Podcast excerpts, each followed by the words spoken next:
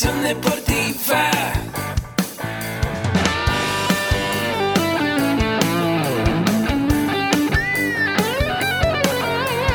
Yo soy Ahmed. Somos guerreros. Hola, bienvenido a la Asociación Mexicana de Educación Deportiva. Soy el doctor David Lezama, presidente de AMED, y es para mí un gusto darte la bienvenida a estos podcasts. Este programa está diseñado para compartir contigo conocimientos de los temas que nos apasionan a todos los que amamos el físico-constructivismo y el fitness y queremos mantener un estilo de vida saludable.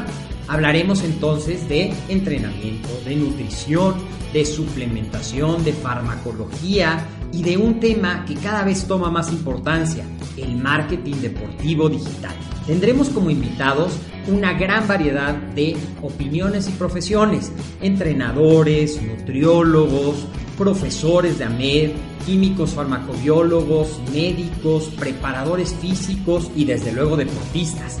Sus historias, consejos y testimonios te ayudarán a aumentar tus conocimientos y desde luego también tu número de entrenos de clientes, haciendo más exitosa y profesional tu profesión de entrenamiento deportivo. También aprenderás técnicas más eficaces del marketing que te ayudarán a monetizar esta profesión. Si quieres saber más de nosotros, visítanos en la casa virtual de la familia Med, www.amedweb.com. ¿Qué tal? Muy buenas tardes, bienvenidos a su podcast Mentores para Entrenadores. Ahora, el día de hoy, con una presencia de una amiga muy importante en el ámbito del taekwondo, del deporte adaptado, estudiante, bueno, ya ahora licenciada en entrenamiento deportivo y bueno, pues compañera también de, de tatami, compañera del arte marcial. Eh, eh, bueno, está ahí el día de ahora, el día de hoy está con nosotros Ashanti. Bienvenida Ashanti. Muchas gracias, Pablo. Muchas gracias por la invitación. Me da mucho gusto estar aquí con ustedes. Gracias, gracias Ashanti. Bien, eh, Ashanti, cuando tú vas a una fiesta, a un evento de, de- deportivo y alguien te, pre- te pregunta quién eres, a qué te dedicas, ¿qué, ¿cómo respondes esto? Bueno, pues ¿quién soy? Ashanti, ¿no? Ok, Ashanti Ramírez. sí. Eh, soy licenciada, como usted ya lo dijo, eh, egresada de la Escuela Nacional de Entrenadores Deportivos, pues eh, lo primero que digo, ¿no? ¿Y a qué me dedico? Eh, podría decir, como estoy en Ajá. varios proyectos, que colaboro en el deporte nacional, Ah, excelente. tanto adaptado como convencional. Excelente, excelente. Y bueno, pues e- e- esa parte e- es muy importante porque eh, recuerdo hace poco que llevaste a tus atletas ahí a, a una clase compartida y, y, este, y muy significativa la experiencia. Eh, más eh, la parte cuando después del entrenamiento uno de tus atletas que vive por Xochimilco, eh, recuérdame su nombre, es este, Diego. Diego, sí, Diego. Eh, nos comentaba cómo fue su proceso, ¿no? Algo, algo, un suceso muy complejo, un accidente muy complejo y nos contaba cómo fue que ingresó a, a la parte del, del- del entrenamiento de taekwondo. Eh, yo daba por hecho que él ya entrenaba taekwondo y que ya se desarrollaba en eso. Pero ¿cómo, cómo empiezas este proyecto? ¿Cómo inicias esta parte del deporte adaptado?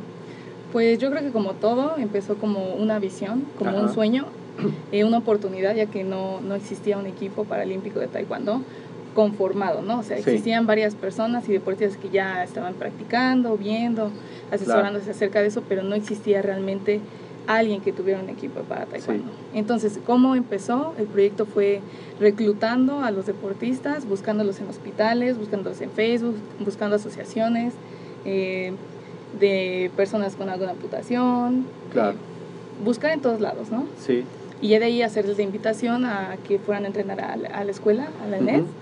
Que la verdad el profesor Joffrey, recuerdo, él me, me abrió las puertas de, de la ENED para poder entrenarlos ahí. excelente.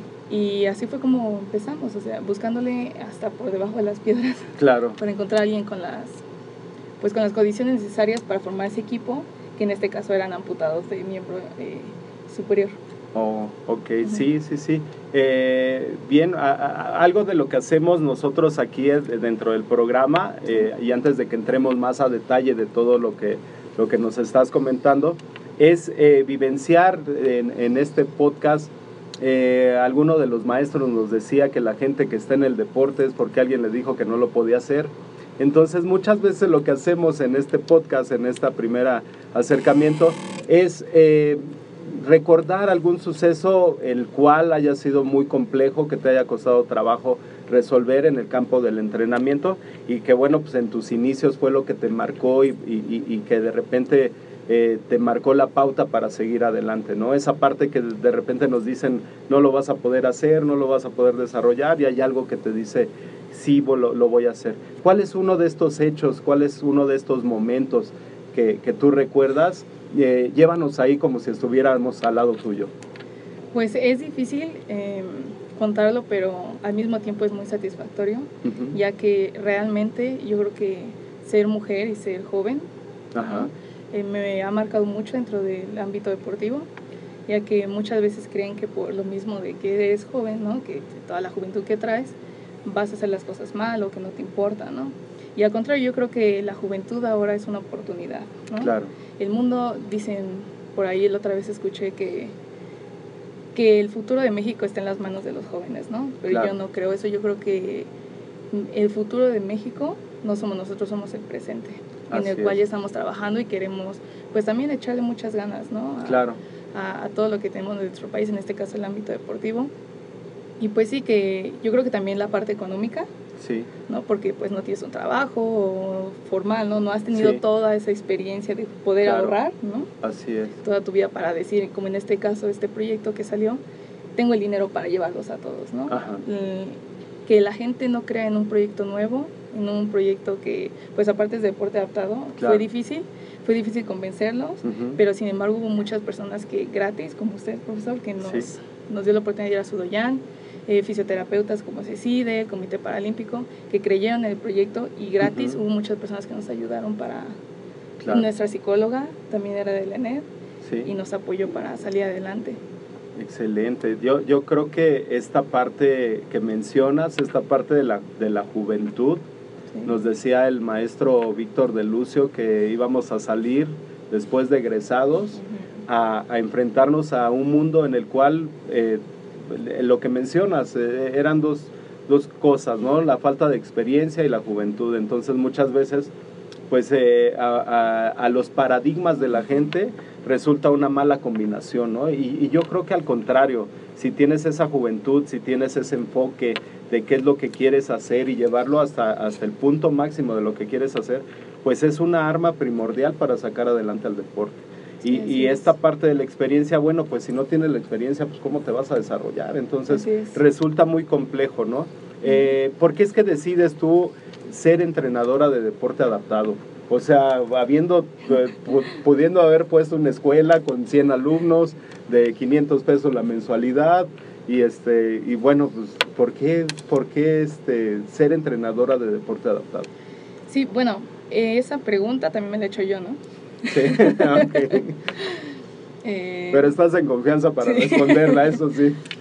eh, mira, el, el deporte adaptado no fue algo que yo escogí, sino fue algo que me escogió, ¿no? Y así lo podría decir. No Claro. era marcado eh, desde que entré a la carrera de yo me voy a dedicar al deporte adaptado, me voy a poner a estudiar lesiones. No, no, fue algo que, que sucedió y pues estaba preparada, ¿no? Para esa oportunidad y la agarré, la escogí. Mm, me ha gustado demasiado porque es combinar, y siempre lo digo, es combinar las tres cosas que me gustaban hacer, ¿no? O sea, Ajá. el taekwondo, Sí, el deporte Ajá. y, pues sí, realmente, aunque se escuche muy cliché, pues sí poder aportar de mí y ayudar a los Claro. demás. Eh, también me gustó mucho el deporte adaptado porque podía cambiar la mentalidad del deporte adaptado, sí, de los mismos deportistas que tienen una lesión sí, em, o una adquisición ¿no? de, de una Ajá. discapacidad, pues podías cambiarle, ¿no? Podía, ellos podían decir, no tengo un brazo, pero sé patear, ¿no? Pero soy Claro. deportista. O sea, como em- el empoderamiento del deporte, lo que podemos llegar a hacer con el empoderamiento del deporte adaptado es lo que me motiva para seguir ahí. Claro. Sí, y es, y es un ámbito muy, muy satisfactorio, ¿no? O Sí. sea, los, los que hemos trabajado en esta parte de poblaciones especiales, eh, ya sea con discapacidad o sin discapacidad, te deja muchas experiencias vivenciales en, Ujú. en el cual cambias el- la, la forma de pensar de la gente, ¿no? Sí, es. cambias las actitudes, cambias muchos paradigmas. Entonces yo creo que, que esta parte pues es muy, muy eh, significativa, es muy bonita muy agradable. Ujú. Y bueno, pues eso eh, finalmente sí, mm, tal vez mm, sigas este, ocupando el metrobús y trayendo todas tus maletas para poder llevar a la gente a la competencia, pero finalmente te deja muchas satisfacciones. Yo, yo creo que los logros eh, y todas estas vivencias después van a crear un amplio bagaje en el cual, eh, eh, como ahorita, nos puedes compartir todo esto. Y en esta parte de compartir se van generando muchas cosas, ¿no? Creo que nos falta mucha capacitación, nos falta mucha experiencia, mucho el poder vivirlo, el poder saberlo.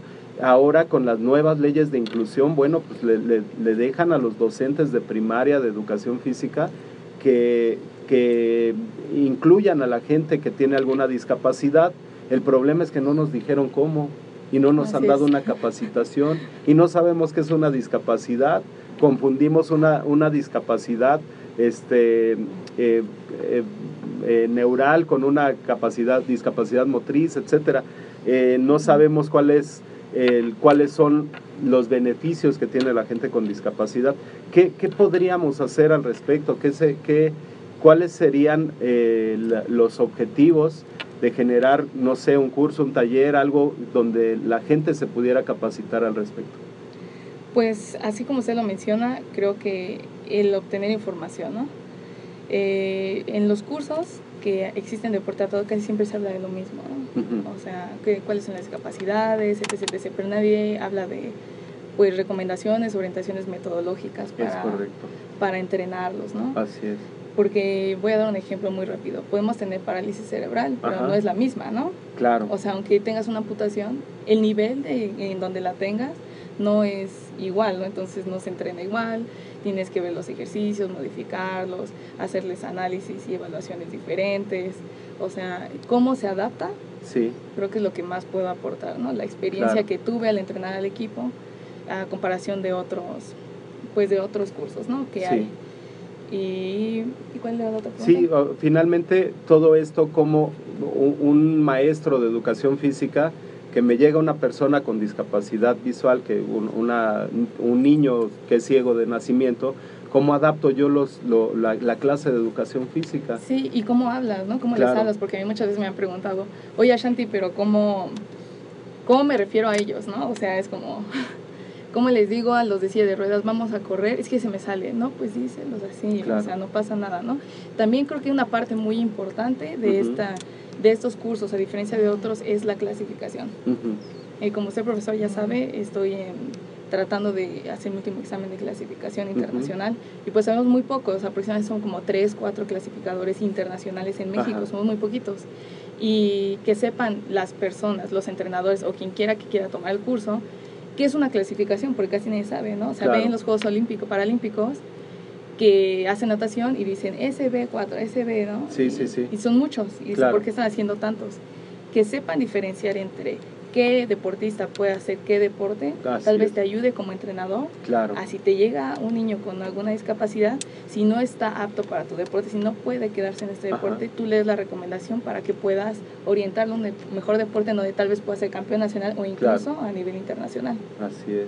Sí, y, y, eh, esto de- en el ámbito deportivo, pero en el ámbito del acondicionamiento físico, eh, ¿cómo yo, después de haber sufrido un accidente, después de haber eh, tenido este proceso de perder un miembro, cómo, cómo me habilito y me rehabilito? O sea, primero viene una, una etapa de rehabilitación y luego una etapa de habilitación.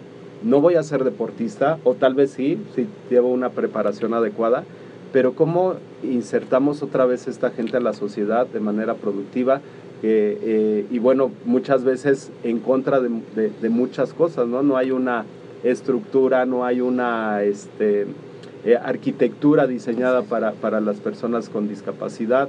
Tenemos en el medios de transporte que tienen espacios para gente con discapacidad y no los pueden usar porque la gente se hace en los dormidos, etcétera. Eh, ¿qué, tendríamos que hacer en el ámbito del acondicionamiento físico para generar esta cultura y para poder reinsertar una persona que tuvo alguna lesión? Pues así como usted lo decía, es reintegración a la sociedad, ¿no? Eh, por el ámbito deportivo podríamos, pues mira, es que creo que depende más de la conciencia, ¿no? Claro. Nivel de conciencia Sí. en el que estamos. Entonces, cuando el deporte adaptado se tome como un bien social. ¿no? Más allá del deporte Sí. y cambien las reformas y las políticas, Claro. en ese momento realmente podremos reinsertarlos luego, luego a la sociedad, ¿no? Existen programas Sí, eh, en los cuales cuando tienen un accidente las personas y quedan con alguna discapacidad eh, o un impedimento, pueden volver a, a reinsertarse, ¿no? Sí. Son muy pocos, pero como usted lo menciona, eh, creo que el deporte es el mejor medio uno de los mejores medios porque he conocido varios deportistas de ahí del Centro Paralímpico que me- Claro. me, han dicho, es que yo pasé nueve años después de que perdí mis dos piernas sin hacer nada, porque Claro. sin salir de mi casa, triste, pensando que la vida ya no valía nada, ¿no? claro. Pero cuando conocí el básquetbol, me di cuenta que podía hacer otra cosa, que me podía ser útil Así la sociedad, ¿no? Porque yo creo que ese pensamiento de ya no soy nada, ya no soy útil, ya no puedo caminar, eh, es lo que, lo que nos limita, ¿no? Claro, Pues, eh, como usted lo decía, por parte del acondicionamiento físico, el mismo acondicionamiento físico creo que puede Sí. reinsertar a la sociedad, no es necesario como especificar que... claro, claro, sí, y, y de repente, bueno, pues sí resulta muy complejo, ¿no? Pero, pero ah, existiendo personas como tú que, que- que tienen esa preocupación, esa, esas ansias de generar estos cambios, yo creo que esos cambios van a ser muy significativos y van a, van a poder reintegrarse la gente, van a, va a poder tener una meta aspiracional en la parte Ujú. deportiva y bueno, pues también va a cambiar toda esta parte de, de- de- de- del acondicionamiento físico, ¿no? Recordemos que, bueno, dentro de la educación física están tres esferas y una esfera es la, la perceptivo-motriz y otra es la psicoafectiva. Dentro de esas esferas, la gente, bueno, pues tiene esa necesidad de, de- de sentirse reconocido, de saber que lo que está haciendo va a ser algo productivo y de integrarse también psicosocialmente en una sociedad. ¿no? Entonces, me parece muy, muy importante. Bien, dentro de esto que has desarrollado y dentro de, de, eh, todos eh, la, la parte de, de los cursos, de las capacitaciones que has dado, de estar dentro del, de- del equipo paralímpico, eh, ¿cuáles son las estrategias que has utilizado para, para poderte desarrollar en este medio que resulta a veces un poco complejo? Eh, creo que y considero que la principal estrategia que he tenido para seguir es la actualización. Y acabo de salir de la universidad, ¿no? Hace dos años. Así o sea, no es que haya dejado de estudiar como 10 años y ya tenga que actualizarme otra vez, no. La constante actualización, Claro. estar tomando cursos, estar preguntando, estar yendo de allá, de, lado, de un lado para otro, ¿no? Dile a mi Así mamá es. que no descanso. Sí, Tomar cursos, eh, saber las experiencias de otras personas que son Claro. mayores a mí, eh, eso es lo que me ha, ayudado, esa estrategia de seguir sí, ¿no? tomando cursos, claro. pues la profesionalización. Vienes de un proceso de profesionalización, eres licenciada en entrenamiento deportivo y eh, de repente a veces cuando egresamos nos da el mal de que ya sabemos todo, ¿no? Y decimos, híjole, yo ya lo sé todo. Eh, en, esta, en esta fase viene el proceso de capacitación. Yo, yo tuve la fortuna de, de estar en, en la capacitación de, del- de la paranatación Ujú. Y la verdad es que, que se me hizo muy complejo todas las clasificaciones, ramas y luego como una vez que ya habías alcanzado cierto rango de movilidad, pues ya sucede que eres de otra categoría y que tienes que otra vez volver a hacer toda una planificación. Me di cuenta también con los de parálisis cerebral que le decía al entrenador, oye, ¿y por qué no modificas esta parte? Me dice, es que para ustedes en el deporte convencional adquieres una habilidad y luego la potencializas. Aquí no, la adquieres y la pierdes. O sea, tienes una habilidad, ya la adquiriste y la perdiste, pues se me hacía súper complejo, ¿no? Entonces, de repente, esta parte de la capacitación eh, no está peleada de la, de la, de la profesionalización. Eh, ¿Qué le recomendarías tú a la gente que nos, que nos ve para, para seguir en estos procesos, en los dos, en el de profesionalización y capacitación? Pues que se acerquen exactamente como usted lo dijo. no simplemente por haber salido la licenciatura, pues ya lo sabes todo, ¿no? Así es. Y más en este ámbito que es el deporte adaptado, que en muchas ocasiones pues no se toca, ¿no? Es como está la optativa y si quieres, pues tómala, ¿no? Así es. Pero la discapacidad es algo que nos puede tocar a todos, como siempre le he Claro. mencionado, ¿no? Salimos de nuestras casas caminando y Sí. pensamos que vamos a regresar igual. Sin embargo, no sabemos, no sabemos. Y la discapacidad nos puede tocar a todos. Sí. Y tenemos que saber, o sea, no es algo que está solamente ahí y que ya si en algún punto me toca o me toca a un alumno, pues ya estudio, ¿no? Para eso. Claro. Pues no, tendríamos que saber, o sea, es como bagaje cultural, ¿no? Claro. Dentro del deporte. Sí, Pues sí los invito a que a que se sigan capacitando porque hay muchas cosas y aunque tú digas otra vez otro curso, vas a ver que si vienes y tomas el curso, claro.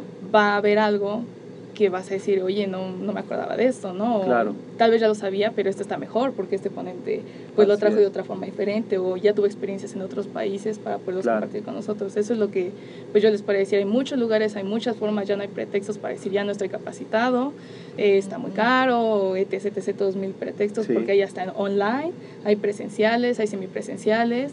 Pues vengan y tomen los cursos que, que bien les va a servir para, para el futuro. Excelente, pues mu- muchísimas gracias Ashanti por ese, Muchas gracias a por esos consejos. Y bueno, eh, en retrospectiva, si tú te volvieras a ver hace, no sé, seis, siete años y te dijeras, oye Ashanti, este, métete a estudiar, eh, haz una licenciatura y sigue con los cursos, ¿qué te dirías?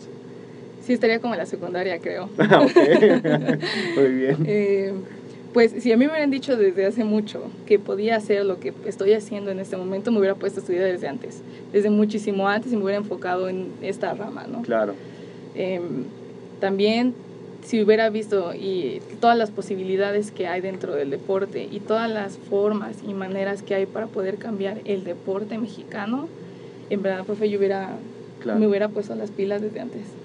Así es. Pero bueno, las cosas llegan en su momento, Sí, ¿no? Y llegan como deben de ser. Pues ahí eh, es importante tomar en cuenta eso porque tal vez te hubieras metido otra carrera y no hubiera sido lo que te gustaba, y hubieras desertado y no, no hubiera sido una pérdida de tiempo, pero Ujú.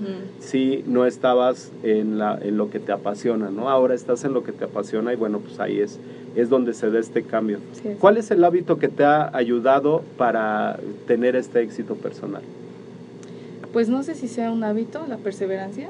Ok, yo creo que sí, Sí. es un hábito. Pues es que el hábito es, como le dije, estudiar, ¿no? Seguir Ajá. ahí en las capacitaciones. Pero yo creo que perseverar es lo que... Má- más por lo que nos mencionabas, ¿no? Sí. Esta parte compleja de, de- de- de enfrentarte a este mundo. Sí, te enfrentas don- a todos. donde, donde este, bueno, eh, en primera por el género y en segunda porque de repente dices, oye, pues está muy chavo que me va a enseñar y de repente son los que mejor te enseñan, ¿no? O están más frescos en la Sí, información, es. no sé. Entonces yo creo que, que esa parte de la, de la perseverancia, pues sí, sí denota mucho esto, todo esto que manifiestas. Sí, la perseverancia, estar ahí y querer tratar de romper paradigmas. Claro. Es difícil en verdad. ¿Sí? Es difícil ya la gente que lo trae bien arraigado, no es como si a mí ahorita me dijeran que Facebook o que las redes sociales no sirven, o sea, yo diría, Claro. ¿para qué? No, a ver, espérate, ¿no? sí, así O es. sea, algo así como, como lo así mejor, ¿no? Así. Pero perseverar, estar ahí, estar ahí, estar ahí y el que persevera alcanza, ¿no? Claro, claro, y romper esos paradigmas, ¿no? Que de repente nos hacen mucho daño. Sí. Muy bien, de lo que haces hoy en día, ¿qué es lo que más disfrutas? Pues que hago lo que me gusta, ¿no? ¿Qué haces lo que te gusta? Que comparto... Que te vas a Cancún a dar Ah, cursos. que viajo, sí. Ok, Viajar, me gusta mucho viajar Sí. realmente. em, porque cuando viajo me doy cuenta de muchas cosas que no están en mi entorno. O sea, Claro. salgo, salgo de mi zona de confort y ahí es donde digo, existe esto también. claro, Viajar me encanta, me encanta conocer más gente. Eso también es algo que disfruto mucho. Eh, escuchar a los demás, la gente que tiene más experiencia y que me dice, Shanti, mira esto, hazlo de esta forma.